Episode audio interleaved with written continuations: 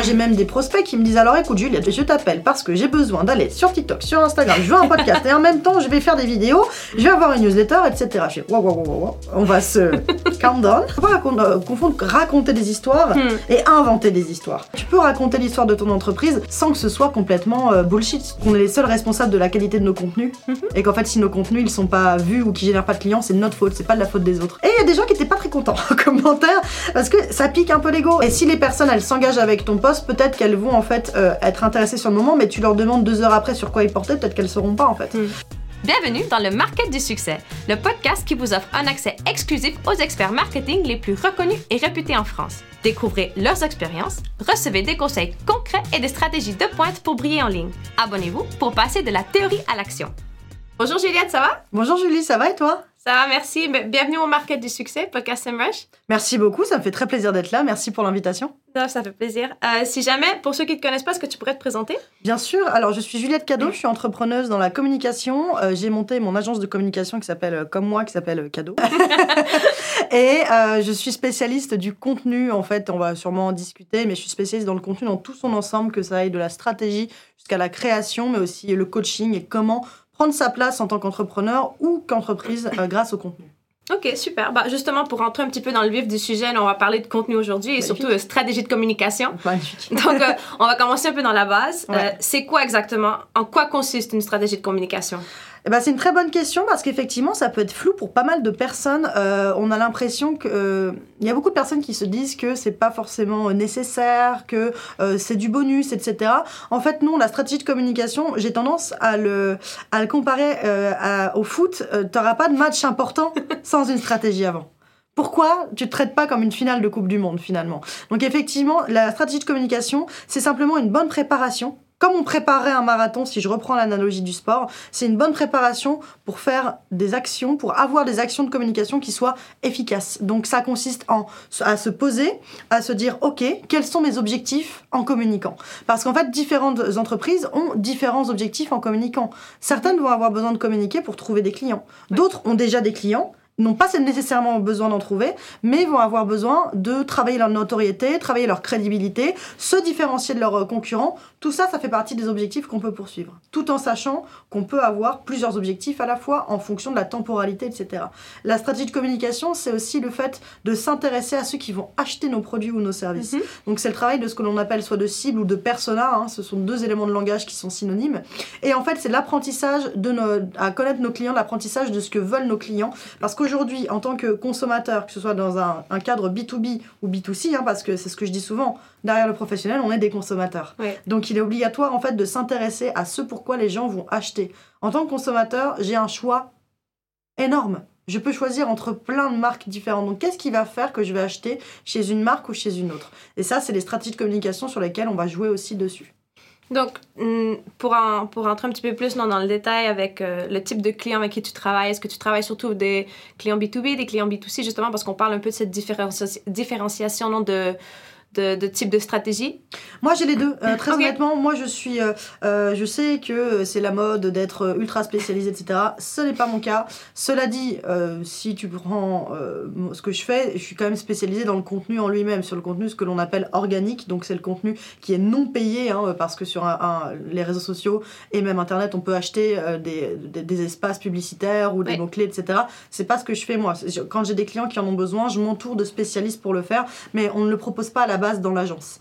Euh, mais moi, je m'occupe euh, de stratégie de communication organique, donc stratégie de contenu, euh, pour différents clients, que ce soit ils font qu'ils soient en B2B ou en B2C. euh, et j'ai à la fois des freelances, donc des toutes petites entreprises, et aussi des groupes cotés en bourse. Donc j'ai les deux parce que moi, j'aime beaucoup en fait avoir des clients très différents, des projets très différents, ça me nourrit, ça m'inspire. Euh, j'ai tendance à être polyvalente de nature et si jamais je m'enferme dans un seul et même thème ou un seul et même type d'entreprise, je m'ennuie. Et comme je m'ennuie, je suis moins créative. C'est vrai qu'au niveau euh, de pouvoir se diversifier un peu, Ouais. c'est super intéressant euh, quand on travaille avec des clients. Je voulais te demander, parce que tu parles justement un peu de la partie organique, non? Surtout, Mhm. tu, te, tu te centres beaucoup sur la création de contenu organique ou de stratégie de contenu organique pour tes clients. Euh, J'imagine on parle beaucoup de inbound marketing Tout à fait. dans ce cas-ci. Donc, si jamais pour ceux qui connaissent pas l'inbound, est-ce que tu pourrais nous expliquer un peu dans tes mots qu'est-ce- Bien sûr. C'est quoi l'inbound marketing? Alors pour le vulgariser, hein, parce que me tapez pas dessus si jamais je, je suis pas, je, je- je vulgarise exprès. En fait, la manière dont je l'explique à mes clients, c'est la suivante. Et on a l'outbound marketing et l'inbound marketing, qui sont pas opposés, mais qui sont complémentaires. L'outbound marketing, on est plus sur des actions. Moi, je le compare comme ça, d'aller chercher le client. Alors que dans l'inbound marketing, on est plutôt dans l'attraction du client. Ouais. Et ce sont deux choses différentes, puisque l'outbound marketing sont plutôt, par exemple, les actions d'achat d'espace publicitaire, par exemple. Euh, donc, en gros, je vais acheter un espace publicitaire pour placarder mon offre et dire voilà ce que vous pouvez acheter euh, auprès de moi. Alors que l'inbound marketing, c'est la création de contenu. Donc, c'est plutôt un petit peu comme se, se positionner comme un média, donner, de la, donner des, des informations euh, périphériques autour de notre offre qui va permettre d'attirer le client. C'est-à-dire que, euh, si on prend SEMrush par exemple, euh, SEMrush, ça va être par exemple, je vais donner des, euh, des astuces sur le marketing ou sur le SEO, ou sur la programmation des posts, etc., en fonction de la fonctionnalité de SEMrush que je veux pousser. Et je vais donner par exemple 5 tips pour réussir sa stratégie d'inbound marketing. Les personnes qui vont lire ça vont se dire Ah, ok, c'est intéressant, et vont potentiellement, la prochaine fois qu'elles vont avoir besoin d'inbound marketing, penser à SEMrush. C'est ça l'inbound marketing, c'est l'attraction du client. Ça prend plus de temps. Ouais. Mais c'est plus solide. On est sur des bases solides parce que c'est en fait comme se construire une réputation finalement en n'étant pas dans la vente directe et en étant dans le partage d'informations autour de notre, de notre organisme et de, de notre organisation. Donc, c'est par exemple quand on parle d'attirer les clients, comment est-ce que tu aborderais un petit peu avec un, un nouveau client, par exemple, qui, qui rejoint euh, l'agence? Euh, la création de contenu pour attirer ou convertir des clients, non? Parce que souvent, de, de, de plus en plus, on parle qu'on a besoin que toutes les actions marketing soient axées sur euh, les chiffres d'affaires ou les, les, les KPI business. Donc, du coup, comment est-ce que tu pourrais essayer non, de créer des contenus organiques pour pouvoir convertir et attirer des clients euh, qui vont convertir après? Ah bah alors justement, c'est là où on revient à notre première question, c'était la stratégie en fait finalement. Donc quand, on- quand j'ai un nouveau client euh, qui a pas fait d'action marketing ou qui n'atteint pas ses, euh, ses objectifs avec ses actions marketing déjà faites, ce que je fais c'est qu'on va commencer par une stratégie. Donc on va tout reposer à plat, je vais lui poser des questions sur son offre, sur les clients qu'il a aujourd'hui, mais aussi ses clients idéaux en fait, parce que certaines personnes ont envie de changer parfois de sans changer complètement de client, mais en tout cas les, gagner une nou- nouvelle part de marché. Donc effectivement, on va en discuter. Donc tout ça va, va partir de la stratégie. Et en fait, quand, pour créer des contenus qui convertissent, moi c'est quelque chose que je dis à chaque fois dans tous mes coachings, dans toutes mes stratégies, dans tous les contenus qu'on fait pour nos clients, c'est d'apprendre à connaître son client et surtout à se concentrer sur leurs points de douleur. Ouais. C'est super important parce qu'en fait, même d'un point de vue message, le point de douleur est plus important que le besoin. Je m'explique. Je vais avoir par exemple, euh, mon besoin c'est euh, d'aller attirer du client. Si je, si je pars de cette principe-là avec cette sémantique-là, cette façon de parler, je vais dire voici cinq façons d'attirer vos clients. On est sur le besoin d'attirer du client. Si on est sur le point de douleur, je vais prendre la négation qui est plus forte en disant voilà pourquoi tu n'arrives pas à, à aller chercher tes clients.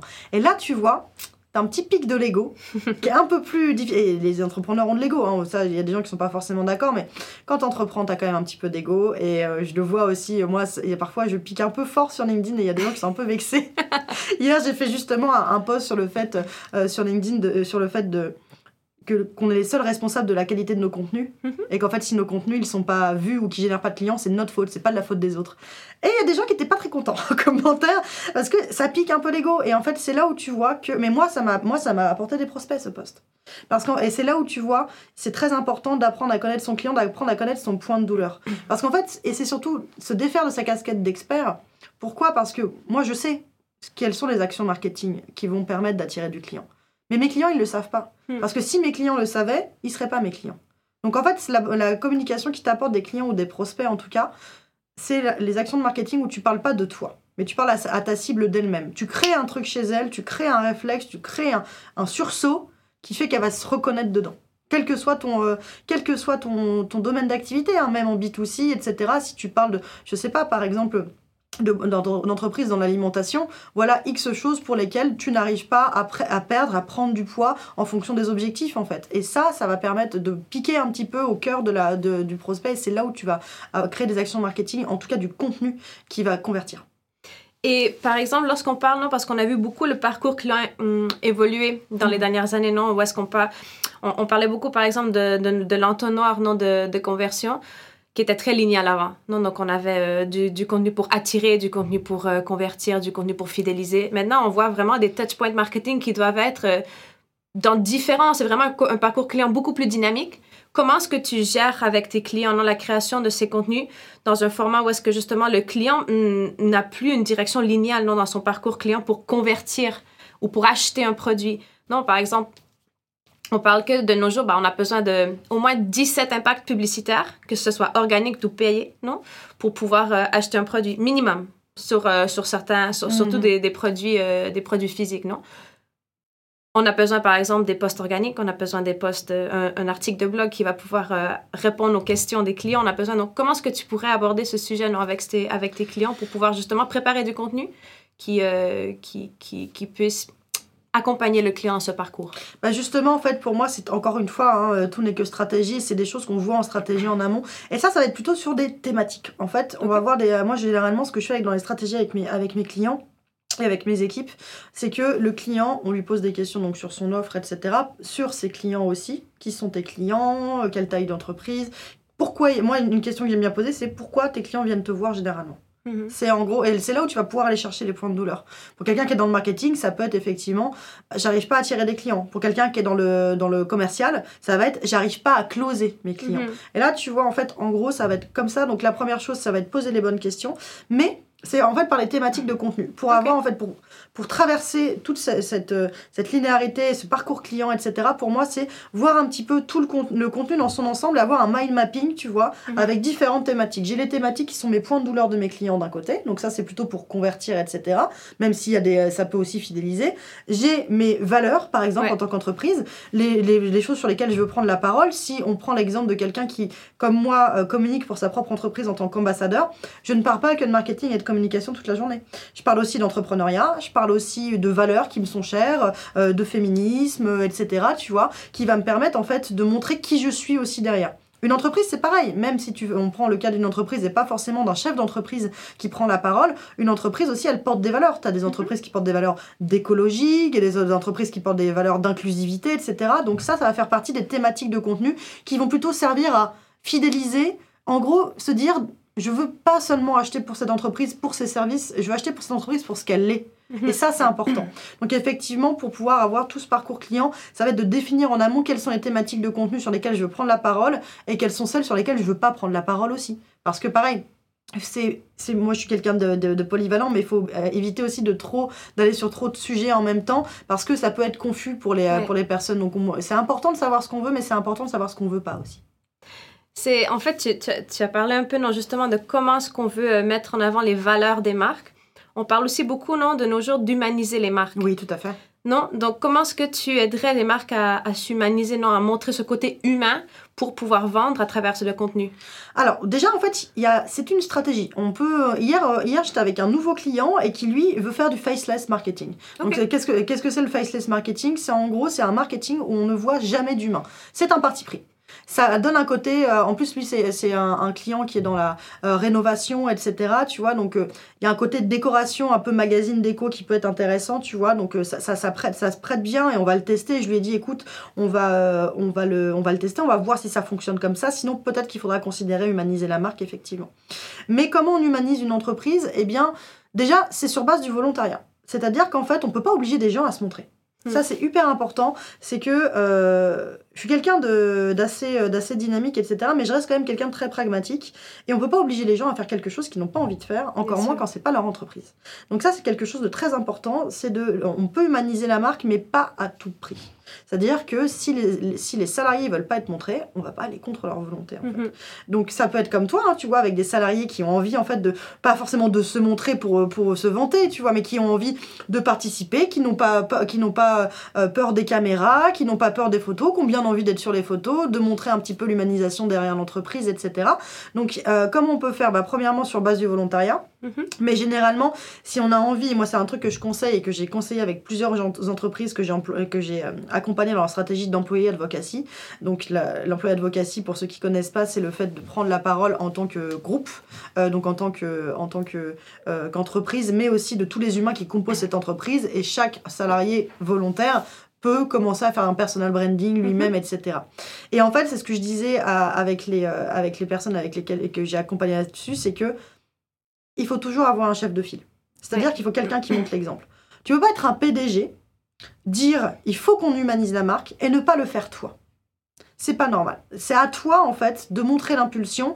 Et généralement, on verra qu'au départ, tu vas peut-être avoir plein de noms mais il suffit qu'il y ait le PDG qui commence à le faire, que, tout le monde voit que c'est pas si grave, qu'il n'y a pas de problème, euh, qu'il s'est pas pris une vague de haine, etc. Parce que c'est pour ça que les gens ont peur de se lancer sur les réseaux sociaux, hein, généralement. Et donc, en fait, il faut une impulsion, soit de la part d'un dirigeant, soit de la part au moins d'un cadre supérieur, en tout cas d'un manager, obligatoire, parce qu'on peut pas demander aux salariés d'humaniser la marque si on n'est pas prêt, en fait, à impulser. Dans ces cas-là, non. Ou alors, c'est sur base du volontariat, parce qu'un salarié a montré la volonté de le faire. Mais sinon, non, on on donne l'impulsion en tant que chef d'entreprise, c'est très important de montrer l'exemple. Mais c'est vrai, par exemple, tu parles euh, d'employee advocacy, ça, on, le voit beaucoup dans les marques. Chez mm par exemple, nous, on a un programme d'employee advocacy qui, normalement, je pense que ça, ça marche assez bien. Mhm. Euh, et, et, c'est justement ça, en fait, ce que l'entreprise essaie de motiver les employés. En fait, c'est pas seulement de parler de la boîte. En fait, ce, qui, ce, qui, ce, qui, ce que fait l'entreprise, c'est justement, c'est ils nous disent non, vous êtes expert dans certains domaines. Donc, on a, des, on a des, des, personnes de l'équipe de email marketing, des gens mhm. dans l'équipe de design, des gens dans l'équipe de produits qui ont chacun des expertises qui peuvent apporter justement cette valeur dans leur marque personnelle. Mhm. Mais forcément, ils vont pouvoir, grâce à cette marque personnelle qu'ils vont, vont, vont, vont pouvoir créer, parler de, de la compagnie parce que c'est quelque chose qui va venir naturellement, non? Donc, c'est aussi un peu ce cette façon de créer pour euh, une façon de communiquer les marques. Donc je, je, trouve assez intéressant parce que c'est aussi c'est, aussi une grande tendance qu'on voit. Bien sûr. De plus en plus. Notamment euh, sur LinkedIn, tout à fait. Surtout sur LinkedIn. Donc du coup on, va aborder la question LinkedIn aussi parce que je sais que c'est, euh, c'est un des canaux que tu utilises énormément, que tu, tu... Mais avant je voulais te poser une question. On parle beaucoup quand on parle d'humaniser aussi le contenu d'une marque, on parle aussi beaucoup de storytelling. Mm-hmm que joue le storytelling, non Un peu, c'est quoi l'importance du storytelling pour pouvoir justement bien raconter l'histoire d'une marque, pour captiver l'attention et justement vraiment attirer les clients euh, qu'on veut attirer euh, pour une marque? Bah, Le storytelling, c'est justement ça en fait. C'est euh, on aime tous les histoires. On aime tous quand on nous raconte des histoires, mais attention là-dessus où je sais que le public français est parfois un petit peu noir ou blanc. Euh, et, du coup, il faut pas confondre storytelling et inventer. Il faut pas euh, confondre raconter des histoires hmm. et inventer des histoires. C'est deux choses différentes. En fait, tu peux raconter l'histoire de ton entreprise sans que ce soit complètement euh, bullshit, tu vois. donc ça, c'est hyper important de faire la différence entre les deux. raconter une histoire n'est pas inventer une histoire. en revanche, par rapport au storytelling, comment l'amener? Et eh ben justement, c'est en faisant un petit travail de, de prise de recul Ok, comment elle est née l'entreprise, qu'est-ce qu'on a fait, etc. C'est en gros raconter l'histoire comme tu la raconterais à un ami. Moi, c'est mhm. ce que je dis généralement à mes clients dans les différents euh, coachings que je fais ou, euh, ou même l'accompagnement d'entreprise, etc. Je leur dis en fait, amenez de l'oralité dans vos contenus. C'est-à-dire que si je te raconte mon histoire, euh, Julie, je vais pas te dire, forte d'une expérience de 10 ans, euh, j'ai commencé ma carrière dans le journalisme. Non, je vais te, je vais te dire, alors écoute, moi ce qui s'est passé, c'est que euh, j'étais en études de stylisme et j'ai décroché un job avant même d'avoir mon diplôme. Hmm. Et là, je suis dans le storytelling. Parce qu'en fait, c'est tout simple, dans le storytelling, on en fait tous les jours quand on va prendre un café avec nos amis et qu'on leur raconte ce qui s'est passé la semaine dernière. Donc c'est travailler là-dessus, c'est en fait raconter des histoires comme on la raconterait à un ami, comme on la raconterait à notre famille en rentrant le soir, comme on la raconterait à un collègue. C'est vrai, souvent on a l'impression que pour faire euh, du bon storytelling, non, il faut euh, être des copywriters euh, experts, il faut pouvoir écrire justement, avoir le don avec les mots. Euh, et vraiment, ce que les gens veulent, c'est aussi une façon d'humaniser hein, sûr, notre, notre marque. C'est de l'authenticité finalement, effectivement, parce que si tu leur tu Alors évidemment, tu racontes que. Euh, là, c'est quelque chose sur lequel je me regarde aussi, c'est que sur les réseaux sociaux, euh, on, on montre que ce qu'on a envie de montrer. Mais c'est valable dans les deux sens. C'est valable pour le fait de ne pas croire tout ce qu'on voit sur les réseaux, mais c'est valable aussi pour le sens pour vous. C'est-à-dire que si vous n'avez pas envie de raconter quelque chose, ne le faites pas. Mhm. Hyper important. mais donc, l'oralité la, et la manière de raconter le storytelling, vous n'êtes pas obligé de tout dire. Ouais. Voilà, si, jamais vous racontez à quel point ce collègue vous a, vous a euh, embêté la semaine dernière, bah, on va pas on va pas donner son nom dans le storytelling. Et on si, si vous racontez une histoire avec un client où ça se passe mal, ça arrive hein, quand on est entrepreneur. Donc, si on raconte ça de, sur les réseaux pour partager euh, les insights, ce qu'on a appris grâce à cette mauvaise expérience, bah, on va pas nommer le client. Ça, c'est voilà. Alors qu'avec les amis, je peux le nommer le client, mais pas en storytelling. Donc, c'est juste en fait toujours c'est ce que je dis ah, souvent, c'est qu'on n'est pas, on n'a pas soit le pied sur l'accélérateur ou le pied sur la pédale de frein. C'est l'un ou l'autre. On a notre bâton funambule et on va en fait essayer de trouver l'équilibre entre storytelling et euh, entre raconter une histoire et inventer une histoire. Voilà, on va essayer de trouver quelque chose d'équilibré là-dessus. Euh, justement, tu parles un peu de balance, non, équilibre. Il y a aussi, est-ce que tu penses qu'il devrait avoir un équilibre dans le type de contenu qu'on publie? Par exemple, on va, on, va, on va se lancer un peu dans LinkedIn maintenant, parce que je sais que c'est un, réseau que tu utilises beaucoup. Sur euh, les, types de contenus qu'on doit publier au niveau plus personnel versus les types de contenus qui sont plus pour le vendre, non? Pour vendre les produits. Donc, on parle souvent d'un équilibre. Non, il faut, faut pas toujours vendre les produits. Non, on entend beaucoup ça. Je sais que je pense que tu n'es pas d'accord avec ah, si, moi je suis complètement d'accord. Euh, l'équilibre, c'est hyper important. Moi, c'est ce que je dis, c'est ce que je dis tout le temps, c'est que tout n'est qu'équilibre. La, une vie, euh, on dit souvent d'avoir une vie équilibrée, une alimentation équilibrée, mais c'est vrai en fait. C'est valable pour tous les pans de la vie. Euh, il faut pas être toujours soit dans tout l'un, soit dans tout l'autre en fait. Et euh, si es, parce que le problème, c'est que si tu fais trop de posts, par exemple, qui racontent ta vie, tes valeurs, etc. Qu'est-ce que tu risques de faire? Tu risques d'avoir parce que ce sont les posts qui fonctionnent le mieux généralement. Tu, risques d'avoir beaucoup de vues, de followers, de, euh, de likes, de commentaires, etc. Mais pas de business. Mm-hmm. Parce que c'est pas ce qui convertit. Hein. Moi, je, euh, je l'ai vu récemment. Euh, des personnes qui partageaient leurs résultats sur LinkedIn, qui avaient par exemple des centaines de milliers de vues sur, sur certains posts, mais qui disaient mais ça m'a rien apporté voilà, ça m'a rapporté un peu de visibilité et encore tout le monde m'a pas suivi face à ça. J'ai pas mis, j'ai pas eu 100 000 followers quoi. Hmm. Donc ça c'est très important de le prendre, de prendre en compte, mais c'est bien aussi d'en avoir parce que ça permet justement d'humaniser. Ça permet d'aller chercher ce, euh, je vais suivre Julie parce que Julie, allait euh, aller chez, au marketing chez Rush et que je suis intéressée par Rush et par le marketing, mais aussi parce que c'est Julie. Parce que j'aime bien ce qu'elle me raconte, parce que voilà. Mais par contre, il faut aussi avoir des posts qui vont nous permettre de vendre soit nos produits, soit nos services, parce que alors ça dépend aussi de pourquoi on se lance sur les réseaux. Hein. Mais si on se lance pour porter son business, ça reste le nerf de la guerre. Donc ça, c'est quelque chose qu'il faut, qu'il faut prendre en compte. Donc oui, toujours une recherche d'équilibre entre les postes qui convertissent et les postes qui vont un peu plus raconter sa vie et les postes aussi qui démontrent notre expertise. Quand on parle d'une stratégie de communication, est-ce que tu recommandes aux marques de se lancer sur seulement un réseau ou sur plusieurs réseaux à la fois? Ça dépend des ressources. Ça dépend des ressources parce que... Euh, J'en discutais justement hier avec ce, nouveau client qui est aussi un ami, et en fait, euh, je lui disais, faut... il vaut mieux en fait. Alors, en fait, c'est ça aussi qu'il faut prendre en compte, c'est que c'est pas parce qu'on prend des décisions à un moment qu'on peut pas en prendre d'autres après. C'est-à-dire mmh, que c'est pas soit là, on se dit ouais, je suis partout et après je serai nulle part. Et c'est pas parce que je me dis là tout de suite, bah, je vais d'abord me concentrer sur LinkedIn que je peux pas lancer TikTok, Instagram, YouTube après. Donc hyper important en fait de se dire que les décisions d'aujourd'hui ne sont pas définitives. Hein. Euh, c'est pas euh, voilà, tu prends pas un engagement de te plus jamais que sur LinkedIn, ça ne fonctionne pas comme ça. Mais en fait, ça dépend des ressources. Est-ce que tu as en tant que, marque, est-ce que tu as du monde, est-ce que tu as des personnes dans la communication qui peuvent le faire, ou est-ce que tu as du budget pour pouvoir déléguer? Dans ces cas-là, oui, euh, dans le meilleur des mondes, c'est bien d'être partout. Moi, je l'ai fait. Moi, je me suis, je me suis lancé aussi sur Instagram et sur TikTok. Mais sur Instagram et sur TikTok, je ne fais que mes stories et répondre à mes messages. Le reste, tout est géré par, par mon prestataire. Et sinon, je me serais pas lancée sur TikTok et sur Instagram. Je me serais contentée de LinkedIn, etc. C'est parce que j'ai pu dégager un budget. Donc tout est une question de ressources. C'est bien d'être partout, mais il faut pouvoir le faire parce que dans ces cas-là, si tu es limité soit en ressources euh, euh, d'équipe ou soit tu es limité en ressources de budget, dans ces cas-là, il vaut mieux être fort sur un seul réseau et bien s'y implanter et après tu lances les autres. Et ça, pareil, c'est une question d'habitude. Quand tu connais pas du tout les réseaux sociaux, c'est super dur de se lancer absolument partout et d'être bon partout.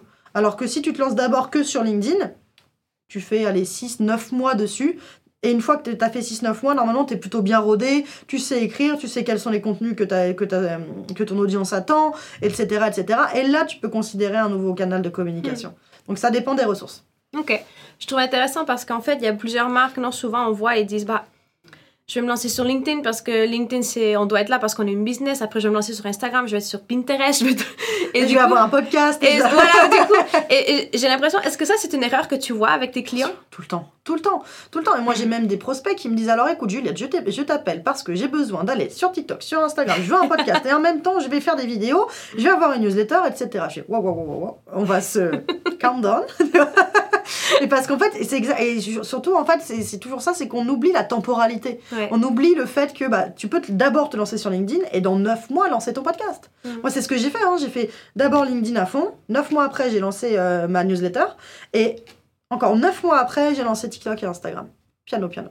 pas besoin d'aller euh, hyper loin. Mais oui, non, non, c'est une erreur qui est ultra commune et généralement, en fait, les personnes qui n'ont pas de résultats, c'est aussi parce qu'elles sont partout à la fois et donc être partout à la fois, bah, ça veut dire que t'as du mal à suivre et donc euh, tu sais que bah, ah j'ai mon post Instagram et ah j'ai ma- mon TikTok et ah j'ai LinkedIn aussi et du coup bah tu veux tout faire donc tu fais tout un peu vite fait donc Ouais. finalement t'es pas très bon donc euh, pas c'est- très bon. mais ouais c'est mais c'est une erreur qui est ultra commune Et qu'est-ce que tu penses, par exemple, de la réutilisation ou recyclage du contenu pour pouvoir euh, diffuser sur d'autres réseaux? Non, par exemple, j'ai vu une stratégie que je trouve que c'est assez intéressant, c'est de se centrer sur un, un réseau, par exemple LinkedIn, Mhm.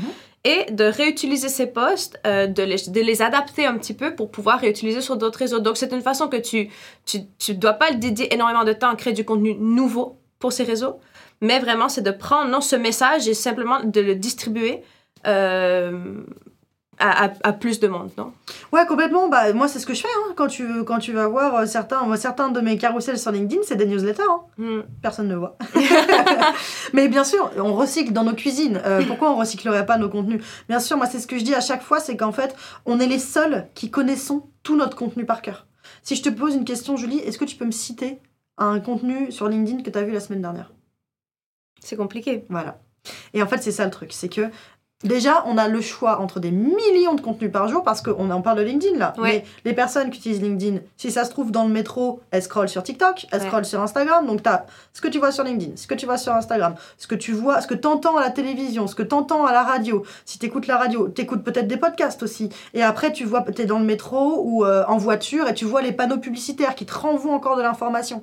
Donc, en fait, on est assailli d'informations constamment. C'est un bombardement de contenu. hein. C'est impossible Ouais. de tout voir et de surtout de tout retenir. Ouais. Et alors, et si les personnes elles s'engagent avec ton poste, peut-être qu'elles vont en fait euh, être intéressées sur le moment, mais tu leur demandes deux heures après sur quoi ils portaient, peut-être qu'elles sauront pas en fait. Mm. Donc c'est pour ça que c'est important de recycler son contenu parce que ça permet aussi de gagner du temps. Et en plus, euh, il, faut ça, il faut se détacher de se, de, se de, se, de se dire ah mais ça j'en ai déjà parlé il y a trois mois. non. Et alors pour le coup, encore une fois, équilibre faut pas dupliquer d'une semaine à l'autre euh, exactement le même contenu, etc. Tu vois, moi par exemple, j'ai aussi des vidéos qui étaient des posts LinkedIn euh, qu'on a repris en vidéo avec Clément qui fait, avec qui je fais les vidéos, tu vois. Et pour le coup, euh, mais c'est des, des posts LinkedIn du mois d'avant ou du- ou d'il y a trois mois, etc. Tu vois, donc l'idée c'est pas non plus de reprendre exactement le même carrousel et tu l'as posté il y a deux semaines et Mm. tu le repostes, tu vois. Un peu il faut le faire de manière intelligente, bien sûr. Justement, tu parlais un peu, non, de qu'on est tous les jours, on a énormément de, de contenus non, qui sont présentés euh, sous différents formats, canaux, etc. Comment est-ce que tu recommandes, donc qu'est-ce que tu vois, euh, comment est-ce que tu recommanderais aux marques de sortir du lot, non, au niveau de son contenu? Parce qu'en fait, ce qu'il faut, c'est, c'est justement, il faut être ce post que tu te rappelles, il y a quelques, donc, où, où tu veux interagir avec ce post, que tu fasses le like, que tu commentes. Parce que ça, c'est en fait, c'est que tu as gagné. Parce que ça veut dire qu'en fait, que si ton, si ton contenu, dans tous les contenus que cette personne a vu, dans les, je sais pas, 30 minutes qu'elle a scrollé Instagram, qu'elle a scrollé LinkedIn, tu as sorti du lot. Comment est-ce que tu recommandes de faire, en fait, pour sortir du lot dans tes contenus? Justement, en, en apprenant, en apprenant à connaître ton audience et en apprenant à connaître tes clients, Euh, ça c'est le plus important parce qu'en fait, ça pareil, erreur extrêmement commune. On pense que communiquer, c'est parler de soi. C'est dire voilà ce qu'on fait, voilà notre offre, et puis on fait ça, etc. Non, en fait, encore une fois, euh, ce qui intéresse les gens, c'est pas ton entreprise, Hmm. c'est la leur. On est, l'être humain est profondément égocentrique. Ouais. Non, mais c'est vrai, et c'est pas un reproche, je le suis aussi. hein. Euh, en fait, déjà, il y a cette nature humaine qui est très égocentrique. Je veux pas que tu me parles de toi, je veux que tu me parles de moi. Et deuxièmement, il y a le fait que toute la journée, on essaie de nous vendre des trucs. Ouais. Toute la journée, je vois passer des promotions, des mails qui me disent attention, t'as plus que 24 heures pour acheter ça. Il y a des mecs qui m'arrêtent dans la rue pour me vendre des trucs. Euh, Il y a les télémarketeurs qui m'appellent pour me vendre des trucs. Donc en fait, je suis, le, le public est maintenant est devenu méfiant. Et moi, c'est ce que je dis, c'est ce que je dis à chaque fois, c'est que les contenus trop pubs ne fonctionnent pas à cause de ça, parce que les gens sont devenus méfiants. Euh, ils se disent qu'en fait, euh, ils en ont marre d'être tout le temps assaillis de propositions d'achat. Et donc, comment tu vas te différencier? Bah Justement, en n'étant pas dans la pub, en étant dans la valeur, c'est-à-dire qu'en fait, je n'ai pas peur de donner des conseils gratuitement Hmm. à mes, euh, à mes- aux personnes qui me suivent. Également en apprenant à connaître les personnes euh, qui vont m'ach- acheter auprès de moi, parce que comme ça, je sais comment leur parler. Et encore une fois, voilà, c'est pas parler de moi, parce que si je te parle là, de tout ce qu'on dit là, je le sais, moi, tout ça. Ouais. Mais je le dis quand même dans, mes, dans ma communication parce qu'en fait, moi, ce qui m'intéresse, c'est, mes potentiels clients, mes prospects, les personnes qui me suivent. Je m'en fiche. En fait, si, si je veux parler que de moi et de ce que je sais et que je veux pas parler, je veux pas partager, dans ces cas-là, t'écris dans un journal intime. Tu fais pas, tu fais pas du contenu sur, sur les réseaux sociaux. Donc, effectivement, apprendre à connaître nos cibles. délivrer de la valeur. Humaniser peut être aussi un élément différenciant, mais après pareil, les, les axes de différenciation, c'est quelque chose que je travaille aussi avec mes, euh, avec mes clients. C'est en gros, qu'est-ce qui fait qu'on achète chez vous? Pourquoi on achète chez vous? Et ça, c'est très important aussi, c'est de connaître les axes de différenciation, qu'ils soient bons ou mauvais. Moi, je pose toujours la question à mes clients, c'est pourquoi on achèterait chez toi et pourquoi on n'achèterait pas chez toi? Ouais. Et comme ça, tu sais où est-ce que tu peux, où est-ce que tu peux mettre le curseur pour pouvoir acheter ou pas acheter, tu vois. Je trouve super intéressant. Et pour, par exemple, tu as parlé d'erreurs non, de, de, de, que commettent tes clients ou les, les entreprises en général. Quels sont un peu les défis que tu vois aussi qu'ils ont? Parce que souvent, il y a des défis. Non, on parle de, tu as parlé avant de ressources. Non, on manque de ressources. Mais quels sont les défis qu'ont les marques pour euh, pouvoir sortir du lot ou bien communiquer leur marque? euh? Justement, c'est tout ça, c'est sortir du lot. C'est ça, c'est le plus gros défi et c'est répondre. euh, le plus gros. Donc ça, c'est le défi plutôt de positionnement. Ouais. Mais sinon, il y a le défi en fait tout simplement d'organisation, parce que le contenu, c'est une, une, une bête qui est constamment affamée. Les réseaux sociaux, si t'arrêtes, t'arrêtes. Et c'est-à-dire qu'en fait, il faut toujours les nourrir, toujours. Ce qui va. Et donc ça, c'est le, le- un des plus gros défis des entreprises et des entrepreneurs qui se lancent euh, en communication, c'est la régularité et la constance. Ouais. Et ça, c'est un énorme défi pour beaucoup, parce qu'en fait, les résultats, et c'est ça le problème aussi aujourd'hui, c'est que on te vend le fait que ouais, tu peux avoir des résultats très rapidement, euh, que tu vas gagner plein de thunes si tu fais ça, etc. Sauf qu'en fait, la vraie bonne communication, ça prend du temps. Ouais. Il faut en fait les et ça c'est quelque chose que je répète souvent. À part si vous faites des tout petits produits, par exemple, voilà, de la cosmétique ou des choses comme ça. Là, si on parle de personnes en B2B, comme c'est le cas des, des, des- sûrement des, la plupart des personnes qui regardent ce podcast, la, la, en B2B, c'est des plus grosses sommes. Donc les gens ne vont pas acheter d'un coup de- sur un coup de tête comme ça en fait. Et c'est hyper important en fait d'avoir de la régularité, de la constance et de prendre en compte que ça ne vient pas du jour au lendemain. Mm. Si vous, vous n'achetez pas comme ça du jour au lendemain un service à plus, de, avec plusieurs, à plusieurs milliers d'euros, pourquoi ce serait le cas de vos prospects? Ça, c'est quelque chose que je dis à chaque fois, c'est toi, t'achètes pas comme ça. auprès. Est-ce que t'as acheté comme ça auprès de moi d'un coup euh, pour plusieurs milliers d'euros, etc. pour ta stratégie? Bah non, t'as réfléchi. Donc pourquoi tes prospects ce serait différent? Ça, c'est vraiment ne pas prendre les gens aussi pour des portefeuilles sur pattes, en fait. Euh, Enfin, c'est vraiment, euh, c'est hyper important. Mais ça, c'est un défi qui est compliqué aujourd'hui parce que il y a plusieurs biais. Le biais, le principal, c'est que bah, nous, on sait la valeur de notre accompagnement. Donc on se dit que les gens seraient bêtes de pas acheter. Il y a aussi le fait bah, qu'on nous promette un peu sur les réseaux sociaux, t'as des gens, et ça n'oubliez pas que les gens qui vous font des promesses le font pour que vous achetiez leur Mhm. formation. Donc tu vas avoir des promesses qui vont te dire oui, avec cette méthode, tu vas voir X clients en 60 jours, etc. etc. Bref, en fait, en gros, c'est assez biaisé, sauf qu'en fait, la vraie bonne communication, ça prend du temps, ça se fait pas en un jour. En revanche, c'est très puissant derrière, parce que moi, c'est ce que je dis à chaque fois, c'est que j'ai de très bons résultats sur LinkedIn aujourd'hui. J'ai un pipe commercial qui est rempli constamment. Là, je suis, je, je suis en train de monter mon équipe commerciale parce que je ne peux plus gérer toutes les demandes entrantes toute seule. Euh, et là, du coup, je bosse jour et nuit parce que le, le temps de trouver la personne, c'est terrible. Enfin, je suis dans l'entre-deux horrible là. Et euh, en gros, mais ça, ça fait deux ans que je fais ça. Ouais. C'est pas venu comme ça. Les gens voient la surface et se disent Ouais, non, mais pour Juliette, c'est facile, elle a 27 000 abonnés sur LinkedIn. Et euh, voilà, en plus, je suis pas la plus connue sur LinkedIn, hein, loin de là. hein. Euh, donc j'imagine ce que c'est pour les autres aussi.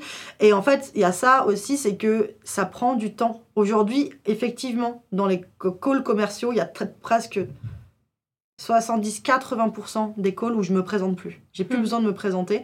Mais ça, ça fait deux ans. Ça fait deux ans. Et en fait, c'est ça aussi, c'est ce qu'il faut se dire, c'est que la communication pour atteindre des, des, des- objectifs comme celui-ci, ça peut pas se faire en trois mois. C'est pas possible. Tu disais justement que, par exemple, ton pipe, il est complètement plein, non? Que tu as des demandes entrantes constamment. Est-ce que LinkedIn, c'est le canal d'acquisition qui est le plus important pour toi? Tout à fait, exactement, ouais, ouais. C'est pour ça que moi, c'est mon, euh, c'est mon. Déjà, moi, j'aime bien le contenu juste écrit, tu vois, parce que. Mhm. Alors, je suis aussi sur Instagram et sur TikTok, mais en vidéo. Euh, mais j'aime bien le contenu juste écrit. Moi, j'aime bien le contenu un peu brut. J'ai commencé ma carrière en tant que journaliste, donc, euh, tu vois, l'écriture, j'aime ça. Mhm. Et donc, déjà, j'aime bien. LinkedIn, c'est un peu mon terrain de jeu de favo- favori, déjà sur le fonctionnement de la plateforme, sur le fait d'avoir que du contenu texte, mais en plus, parce qu'effectivement, c'est ce qui m'apporte le plus de prospects. Soit, des... soit ils me contactent directement via LinkedIn, soit ils me contactent via mon site parce qu'ils m'ont vu sur LinkedIn. Donc, généralement, en fait, c'est soit le canal directement, soit c'est le canal satellite qui a fait que ça a fait rentrer la personne dans mon pipe commercial, en effet, ouais. Euh, Les autres réseaux m'apportent des, euh, des leads aussi, hein, notamment Instagram, mais les vrais leads qualifiés, c'est vraiment LinkedIn. Et aussi le, bah, par mon site, mais généralement, c'est des gens qui m'ont découvert sur LinkedIn qui sont passés par mon site. Ouais. Ok, c'est super intéressant. Euh, si jamais, pour rentrer un petit peu dans notre dernière partie de l'interview, donc euh, je ne sais pas si tu connais le, le, format de notre podcast, mais en fait, dans le podcast, à chaque fin d'épisode, ce qu'on demande à nos invités, c'est de préparer un petit guide. Non, un petit guide step by step, comme on dit, pour pouvoir guider nos auditeurs dans, dans, dans, leur création de contenu dans ce cas-ci. Donc, dans ce cas-ci, quels seraient, selon toi, non, les 5 à 8 euh, conseils que tu pourrais nous donner pour, euh, nos, pour quelqu'un qui veut se lancer dans la communication de sa marque ou qui veut se lancer sur les réseaux sociaux pour bien communiquer Quelles seraient les étapes à suivre? Alors la première, la première étape, c'est de considérer un peu tous les canaux, de voir un petit peu quel est le canal le plus intéressant pour moi.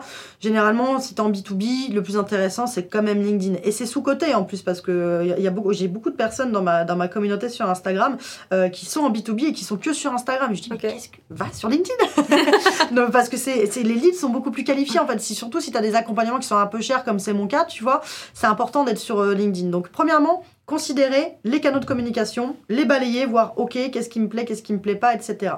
Deuxièmement, faire sa stratégie super important, c'est-à-dire, ou se faire accompagner, bien sûr. Euh, le plus important, c'est de faire sa stratégie. Donc, on repose à plat les objectifs. Ok, pourquoi je me lance sur ce canal de, communication?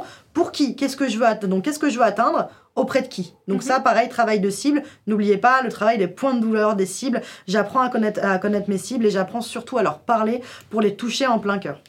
Ça, c'est la deuxième étape, donc faire sa stratégie. Euh, dans la stratégie, en plus des, des, des, euh, ce serait, on pourrait faire tout un épisode dessus, mais il y a les objectifs, les cibles aussi, comme on avait dit, les thématiques de contenu. Donc effectivement, ça, ça va être ma troisième étape. Ça va être de définir mes thématiques de contenu, sur quoi je prends la parole. Donc on va avoir les points de douleur de mes cibles, je vais avoir par exemple mes valeurs, je peux les lister, euh, je vais avoir aussi par exemple l'entrepreneuriat, si c'est quelque chose qui m'intéresse, ou tout autre sujet qui m'intéresse. Est-ce que c'est l'écologie? Est-ce que c'est, je sais pas, euh, je sais pas, est-ce que des, passions? Est-ce que je fais beaucoup de sport, par exemple, et j'ai aussi envie d'en parler? Euh, Est-ce que je peins? Est-ce que voilà, je voilà, donc toutes les thématiques de contenu, je vais les définir et je peux, je peux les mettre dans un tableau, un tableau qui va me dire, ok, ça c'est les thématiques qui sont autour de mes valeurs ou de mes loisirs, ça c'est les thématiques qui sont pour mes clients, et ça c'est les thématiques qui sont pour montrer mon expertise. Donc on va lister des contenus comme ça. Une fois que c'est fait, ce que, je vous, ce que je vous conseille énormément en partie 4, ça va être de préparer en avance vos contenus. Ça, c'est super important. En plus, il y a des outils comme SEMrush qui permettent de les programmer. Euh, donc, préparer en avance vos contenus, faire ce qu'on appelle du batching, parce que vous pensez que le, contenu prend du temps? Rajoutez 20% par rapport à ce que ça prend. Euh, parce qu'en fait, ça prend toujours énormément de temps, plus de temps que l'on pensait. Ça prend surtout si c'est pas votre métier. Ça prend toujours beaucoup plus de temps que l'on pensait. Donc c'est très important de préparer en amont. Comme ça, en préparant en amont, je suis sûre que quoi qu'il arrive, j'ai de la régularité. Donc hyper important, cinquième étape, préparer en amont, c'est-à-dire faire un tournage et je tourne plein de vidéos en même temps, c'est-à-dire euh, je suis sur Canva et je fais plein de carousels en même temps, mhm. euh, je suis sur mon document Word ou ce que tu veux, j'écris plein de, de contenu en même temps. Voilà, je prépare en amont. Et enfin, la cinquième étape, ne lâchez pas. Rome ne s'est pas faite en un jour, votre réputation ne sera pas en un jour non plus. Ça, c'est vraiment super important d'avoir de la résilience. C'est ce que je dis souvent, c'est que des gens qui se lancent dans la création de contenu, il y en a plein tous les jours. Ceux qui font la différence, c'est pas ceux qui se lancent, c'est ceux qui restent. Donc, la constance. Waouh, mais tu as complètement. Euh, tu nous as laissé complètement bouche ouverte ici. Donc... Elle me flatte. non, mais c'est vrai. Bon, bah, merci beaucoup pour ces conseils. Si jamais, une dernière petite question avant de terminer.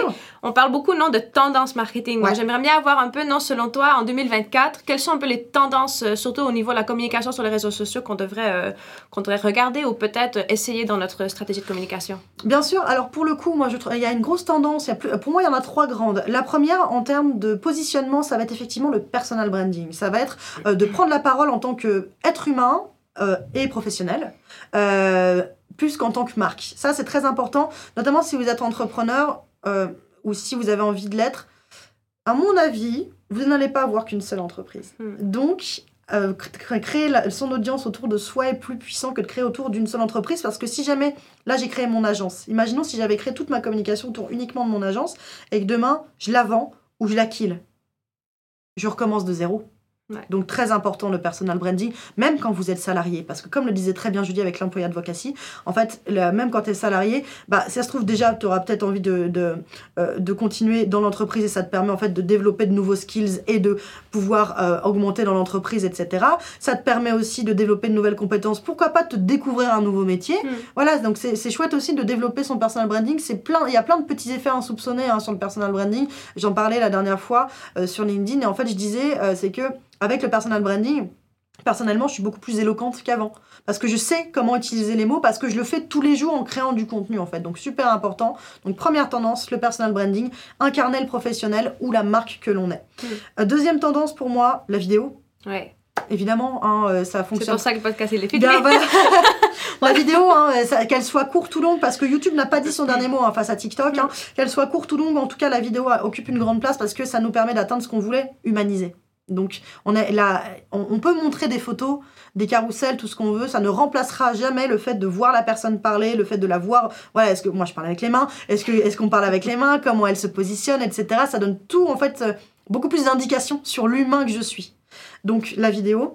Et enfin la troisième tendance, et euh, il y a beaucoup de personnes qui sont étonnées quand je le dis, pour moi c'est la newsletter. Ah ouais. La newsletter, pour moi, elle n'a pas dit son dernier mot parce que euh, les gens aiment bien retourner un peu au contenu écrit aussi, euh, ce qui est très important. Et en plus, tu as un, un sujet un peu plus de fond. Tu as un peu plus ce côté média, un peu journal, tu vois, que tu vas lire le matin, par exemple, en fait, ta newsletter. Donc, euh, moi, la newsletter, je, je sens, et on le voit d'ailleurs aux États-Unis, Substack est en train d'augmenter incroyablement. Donc, Substack, c'est un outil de newsletter pour ceux qui ne savent pas. Et en fait, euh, la newsletter est un vecteur incroyable aussi de personal branding et permet de passer de l'écrit, etc. Donc tout le monde, la vidéo peut toucher plus de monde que la newsletter, mais le public de la newsletter est très très qualifié, donc faut pas euh, la mettre de côté. Et ça va être une grosse tendance selon moi en 2024-2025. Personal branding, vidéo et newsletter. Voilà. Bah super, bah, merci beaucoup Juliette euh, Merci à toi. d'être venue sur euh, notre super tournage Ouais, euh, du bien. podcast. Bravo encore, hein, c'était vraiment super et merci beaucoup pour l'invitation Julie et ta confiance. Merci, bah, on, se, re- on se reparle bientôt et bientôt. À bientôt.